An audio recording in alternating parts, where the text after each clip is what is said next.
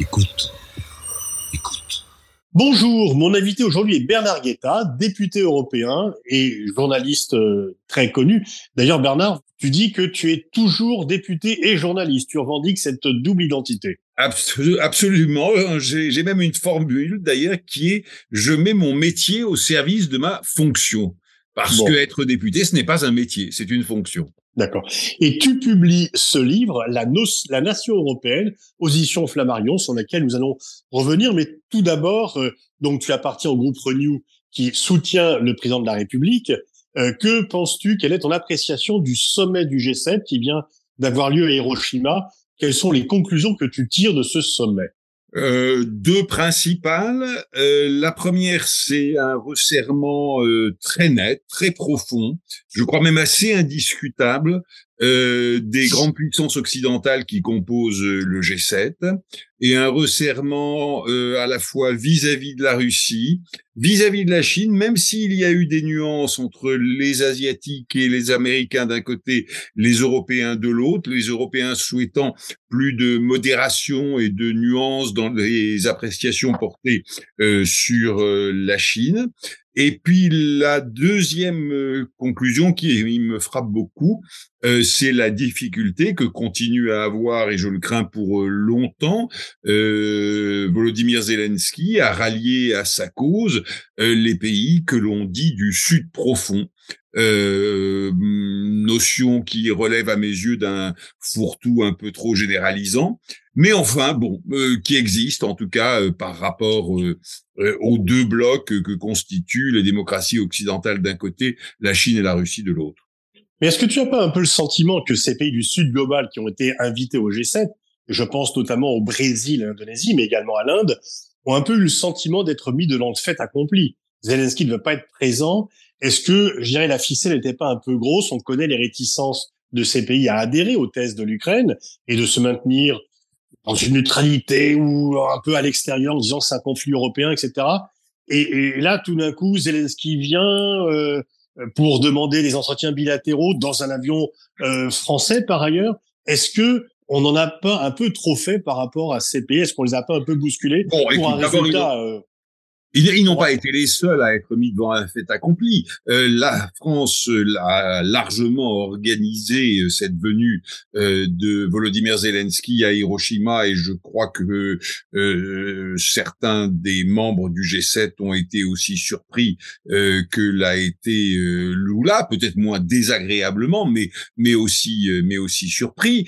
Et puis par ailleurs, bon, le, le fait accompli, le fait accompli, on ne leur suggérait, on ne leur suggérait que de rencontrer Volodymyr Zelensky. Euh, ensuite, il pouvait adopter l'attitude qu'il souhaitait. Et par exemple, si on prend euh, Monsieur Modi qui a accepté lui euh, la rencontre avec Zelensky, bah, le moins qu'on puisse dire, c'est qu'il n'a pas changé fondamentalement sa position et ne s'est pas rallié euh, aux thèses que Zelensky euh, aurait voulu le voir adopter. Lula a choisi a choisi une autre attitude qui moi me semble surprenante et, et m'attriste car euh, je, suis un grand soutien, même plutôt enthousiaste euh, de Lula euh, depuis très longtemps et là l'attitude qu'il adopte me me déçoit, même si je peux la comprendre, mais elle me déçoit. Hum. Mais est-ce que par rapport à la France avait dans le passé une grande coopération avec le Brésil? Chirac, Lula ont beaucoup travaillé ensemble là. Est-ce que tu ne crois pas, tout, tout en étant un soutien du président, mais que un, on a loupé une occasion en envoyant qu'un secrétaire d'État à l'investiture de Lula et de pas faire un coup en envoyant quelqu'un de plus d'envergure? Et là, bon, donc on a joué l'Ukraine en prêtant un avion et euh, disons et peut-être en froissant un peu le Brésil. Est-ce que du coup on n'a pas euh, insuffisamment préparé le terrain auprès du Brésil?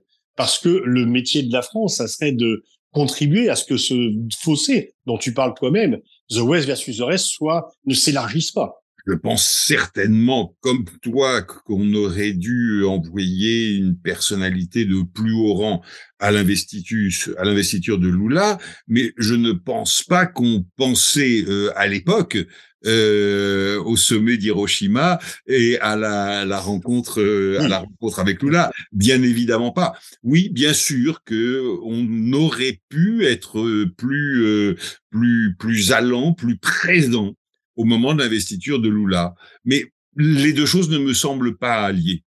D'accord. Alors, tu es un Européen convaincu de, de, de, longue date, tu as toujours milité, maintenant tu peux finalement amener tes convictions au niveau du Parlement européen. Tu te montres euh, optimiste, euh, c'est ton tempérament d'ailleurs, mais tu te montres optimiste sur l'autonomie stratégique européenne et tu, tu dis d'ailleurs, c'est le sous-titre, que Trump, Poutine et le Covid ont été des agents d'affermissement de l'Union européenne. Tout à fait. Tout à fait parce que, bah, euh, prenons les choses dans l'ordre. Trump, d'abord, dans sa campagne présidentielle de 2016, euh, déclare très froidement que si un des pays baltes était attaqué, il ne dit pas par qui, mais enfin, on se doute bien que c'était pas par les Martiens, mais plutôt par les Russes.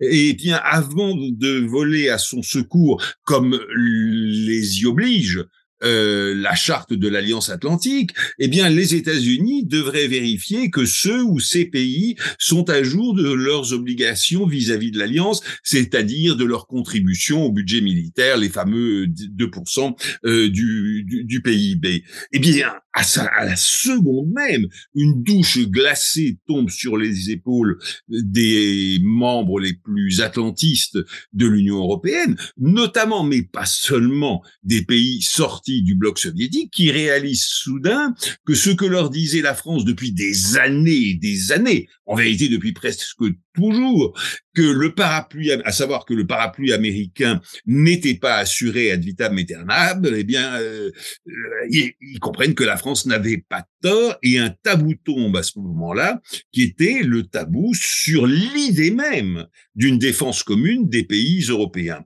Et là, véritablement, il y a eu un retournement de situation euh, que nous vivons aujourd'hui et qui se poursuit.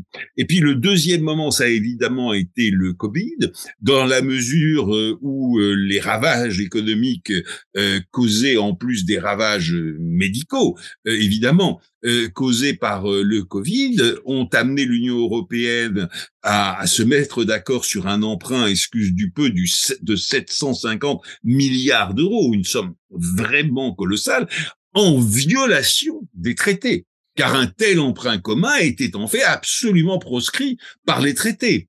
Malgré tout, en quelques jours, réellement, en quelques jours, on, on, on, est arrivé là. Et puis, Monsieur Poutine a été le troisième agent de changement, dans la mesure où, dans les deux jours et demi, moins de trois jours, qui ont suivi euh, l'entrée des troupes russes euh, en Ukraine, eh bien, les 27 États membres de l'Union européenne ont décidé non seulement des sanctions que nous savons et qui étaient très spectaculaires, mais aussi de livraison d'armes communes à l'armée ukrainienne afin qu'elle puisse résister euh, à l'agression euh, de la Russie. Ces armes sont arrivées beaucoup plus vite que ne sont arrivées les armes américaines à l'armée ukrainienne. Beaucoup de gens pensent que euh, dans ce soutien occidental à l'Ukraine, ce sont les États-Unis qui seraient la locomotive, pour ne pas dire que les États-Unis pousseraient les États européens. C'est exactement l'inverse ce sont les États européens, à tort ou à raison, ça c'est un autre débat, mais constatons le fait, ce sont les États européens qui plutôt tirent les États-Unis. Mais c'est pas, on a l'impression que l'Ukraine ne voit pas les choses comme cela et que sa reconnaissance va plus aux États-Unis qu'aux pays européens. Zelensky euh, admoneste très régulièrement les dirigeants européens. Il est beaucoup plus, euh, disons, euh, doux par rapport à Biden. Je n'en suis pas certain. Peut-être qu'il est plus doux, plus prudent, parce qu'on est plus prudent avec un fort qu'avec un moins fort. Mais sur le fond des choses, moi, je me souviens bien, comme toi, je l'imagine, euh, de la visite de, de Zelensky euh, aux États-Unis. Il réclamait des chars à Biden que Biden ne voulait pas, à l'époque, lui donner. Depuis, les, États-Unis ont, évolué de même que sur les livraisons d'avions d'ailleurs, mais à l'époque, le Biden était absolument opposé à cela. Il y a eu une scène tout à fait extraordinaire où, Biden disait à l'ouverture d'une conférence de presse en, montrant Zelensky, ah, je sais ce qu'il va dire, il va me demander euh, des, des, des, chars ou un supplément de, de, de, de livraison humanitaire. Je me souviens plus du verbatim, mais c'était ça. Mais c'était ça l'idée. Non, non, non. Les, les, les Ukrainiens s'appuient beaucoup sur les Européens, les Européens de l'Union européenne, mais aussi sur les Britanniques, pour pousser les États-Unis à s'engager.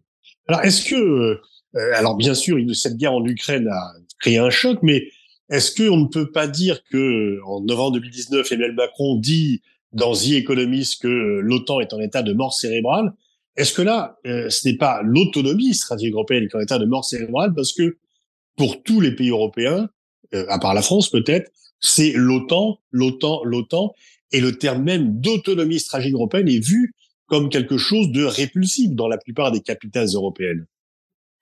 Alors c'est pas du tout le sentiment que j'ai. Euh, ce n'est pas du tout même ce que je constate. Peut-être que je me trompe, mais enfin, en tout cas, ce n'est pas du tout ce que je crois constater, parce que euh, un, fait tout simple. Euh, quel est le chef d'État de gouvernement, en l'occurrence, pardon, qui a poussé, amené les, États de l'Union européenne à ce nouveau pas très spectaculaire est la commande commune de munitions. C'est la première ministre de l'Estonie, c'est-à-dire probablement du pays le plus atlantiste de l'Union européenne, ne serait-ce que par sa taille et sa proximité géographique, évidemment avec la Russie, et euh, l'importance de sa communauté, de sa minorité non pas russe, mais soviétique, c'est-à-dire des, minorités russophones venant de tous les pays de, de l'ex de l'ex-Union soviétique. Eh bien, en vérité, aujourd'hui, il y a dans tous les pays de l'Union européenne une aspiration commune euh, simultanée, plus commune et simultanée à un renforcement de l'Alliance atlantique, mais à un renforcement de l'Alliance atlantique, comment? Par l'affirmation d'un pilier européen de l'Alliance. C'est-à-dire ce qui est la position défendue traditionnellement depuis toujours euh, par la France. La France n'a jamais, en prônant euh, l'affirmation, la constitution d'une défense commune, n'a jamais prôné une sortie des États européens de l'Alliance atlantique. Absolument pas. Jamais. De retour de Chine il y a un mois, Emmanuel Macron avait déclaré que sur le plan de l'autonomie stratégique européenne, la bataille idéologique avait été gagnée et ça a été accueilli à la fois en Europe mais également en France par une volée de critiques que tu as constatées toi-même. Euh, je dois être distrait, mais non. Euh, non, c'est pas. Il a été très critiqué pour dire parler de ça maintenant, c'est manquer de solidarité à l'égard des Américains. Non, il a été très critiqué au moment de son retour de Chine sur euh, ses déclarations à propos de, euh, de Taïwan.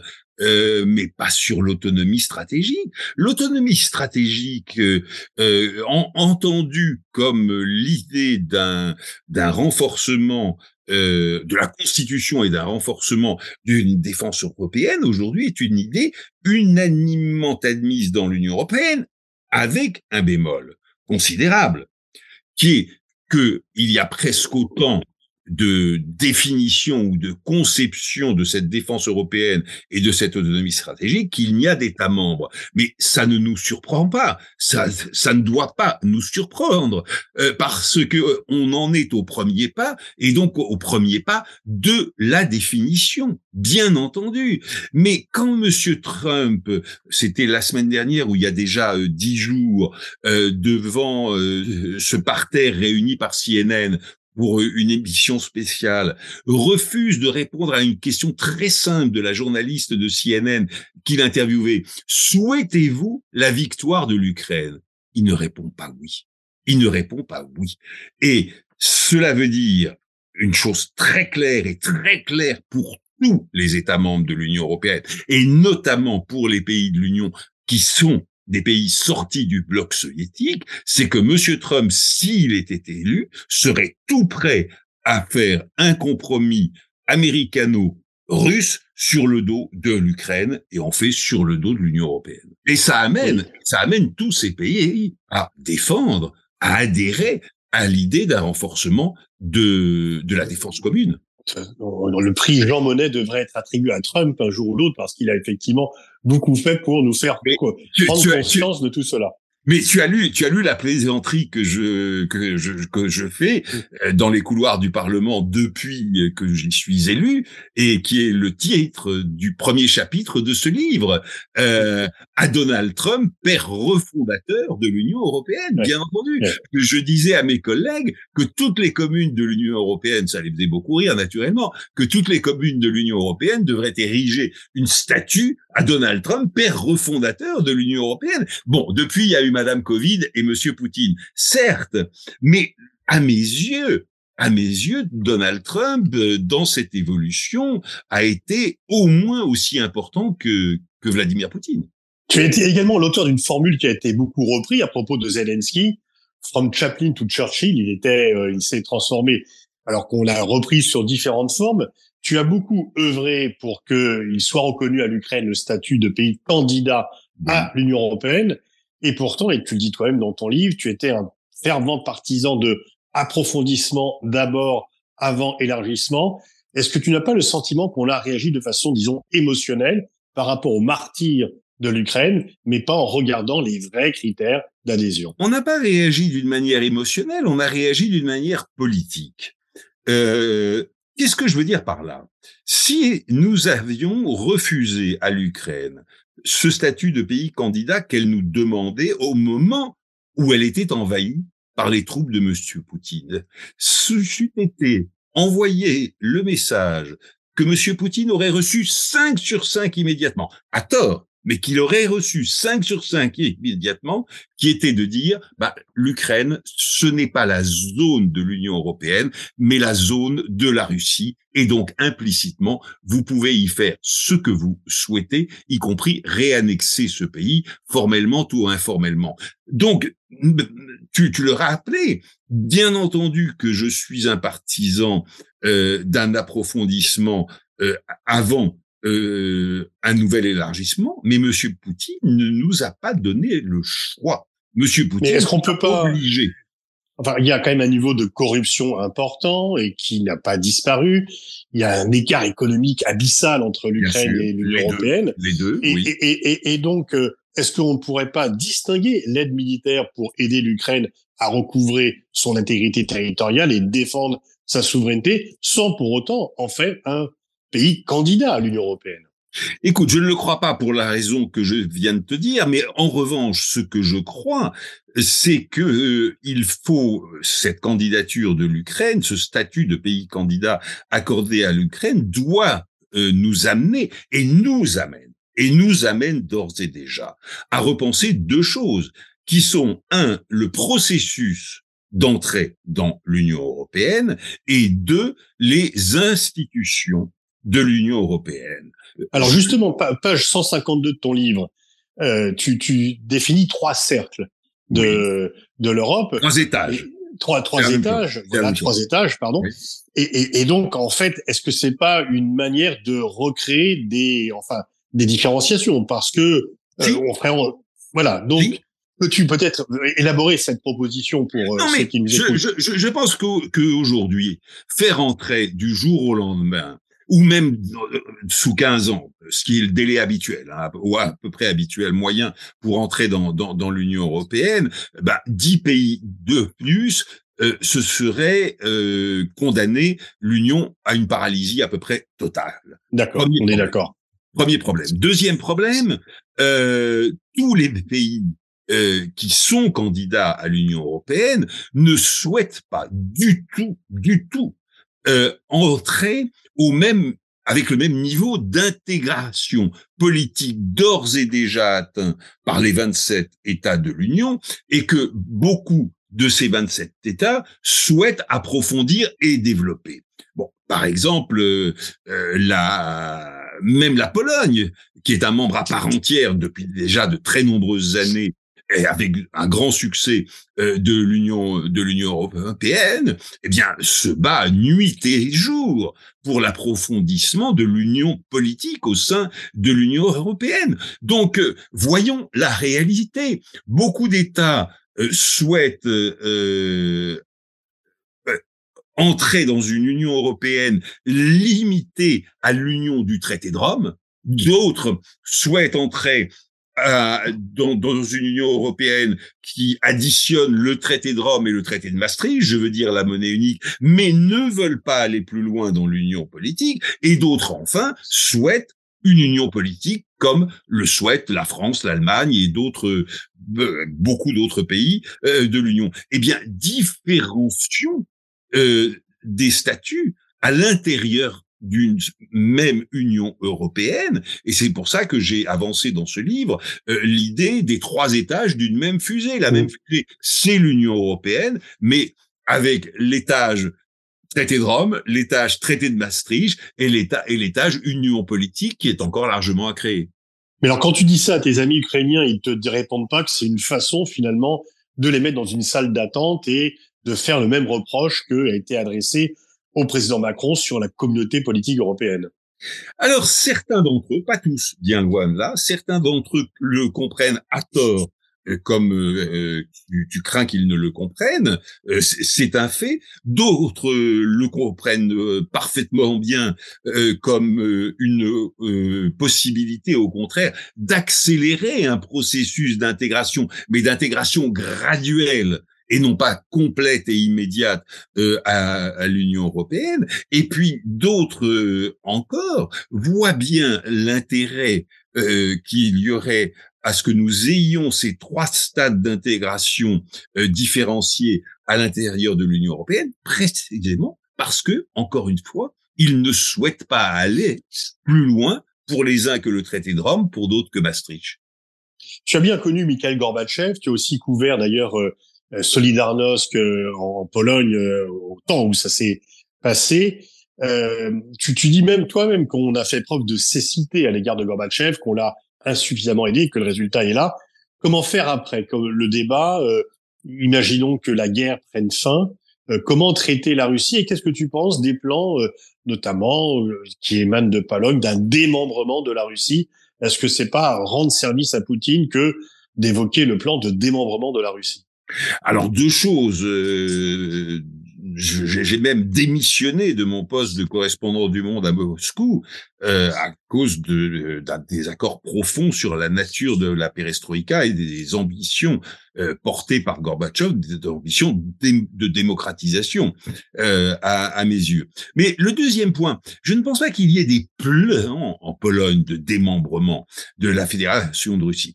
Il y a une aspiration euh, de certaines parties euh, de l'opinion et des élites polonaises, mais pas seulement polonaises, d'autres pays, de bien d'autres pays de l'Union européenne, et pas seulement des pays sortis du bloc soviétique. Cette aspiration me semble relever de la folie pure et simple, parce que si demain euh, nous euh, allions vers une euh, un délitement, voire un éclatement de la Fédération de Russie, c'est-à-dire de la deuxième puissance nucléaire du monde, nous irions vers une guerre civile prolongée, d'ailleurs une addition, une addition de guerre civile au pluriel, euh, prolongée qui serait formidablement dangereuse, non seulement pour la stabilité du continent Europe dans son ensemble, mais du monde, en vérité. Donc il ne faut pas le souhaiter du tout, du tout.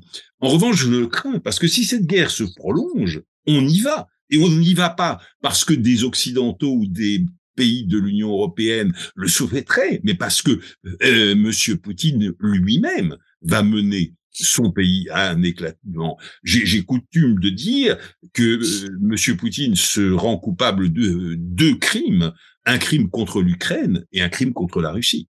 Pendant très longtemps, il disait que regardez où était le pays où quand je l'ai pris, maintenant regardez où il est. En fait, il est en train de ruiner euh, tout ce qui été fait et la Russie va sortir profondément affaiblie de cette guerre dans laquelle Poutine l'a lancée.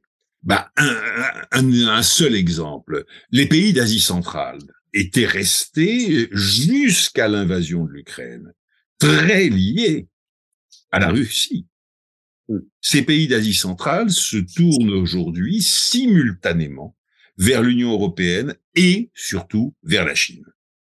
Monsieur qui n'invite pas, qui n'invite pas Poutine au sommet qu'elle organise avec les cinq pays euh, d'Asie centrale. Absolument. Ce qui est sidérant. Parce que ce pays qui se dit ami euh, pour l'éternité sans limite, une amitié sans limite avec Monsieur Poutine et avec la Russie de Monsieur Poutine, bah, tout simplement, pardonne-moi ma vulgarité, est en train de faire un enfant dans le dos, non seulement à Monsieur Poutine, mais à la Russie en Asie centrale. C'est-à-dire tout simplement, il dégage, la Chine tente de dégager la Russie de l'Asie centrale et de le faire à son profit. L'Asie centrale, on a d'ailleurs tellement peur que les délégations de ces pays se succèdent à, à Bruxelles, et notamment au Parlement, mais aussi à la Commission, euh, à un rythme absolument effarant. Je reçois des demandes de rendez-vous de représentants des pays d'Asie centrale, mais quasiment tous les dix jours, tous les dix jours, parce que ces pays sentent que la Chine, puissance ascendante et non pas puissance descendante comme la Russie, bah, veut pousser son avantage à l'intérieur de leurs frontières. Et ils en, ils en ont peur. Évidemment qu'ils en ont peur. Il faudrait au moins pouvoir contrebalancer la Chine. Dernière question, Bernard, justement, à propos de la Chine. Il y a des divergences d'appréciation entre les États-Unis et l'Europe sur l'attitude à avoir. La Chine est furieuse du communiqué final du G7 qui la met en cause, qui lui demande des choses, etc. Quelle doit être l'attitude des pays européens par rapport à ce duel sino-américain? Mais je ne pense pas que nous devions être neutres, parce que je pense qu'entre une démocratie et une dictature, les démocraties euh, ne doivent pas être neutres, mais je ne pense pas non plus que nous devions jeter de l'huile sur le feu.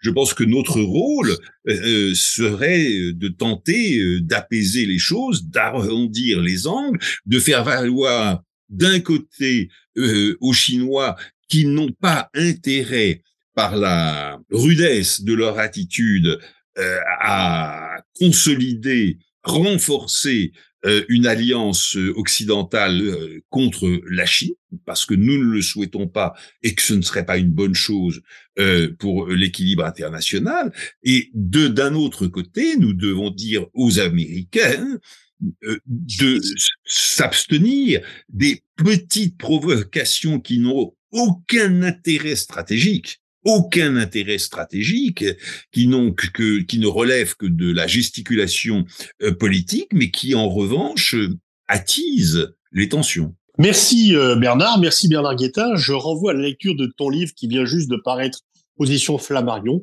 la nation européenne, et bah, bonne continuation. Merci.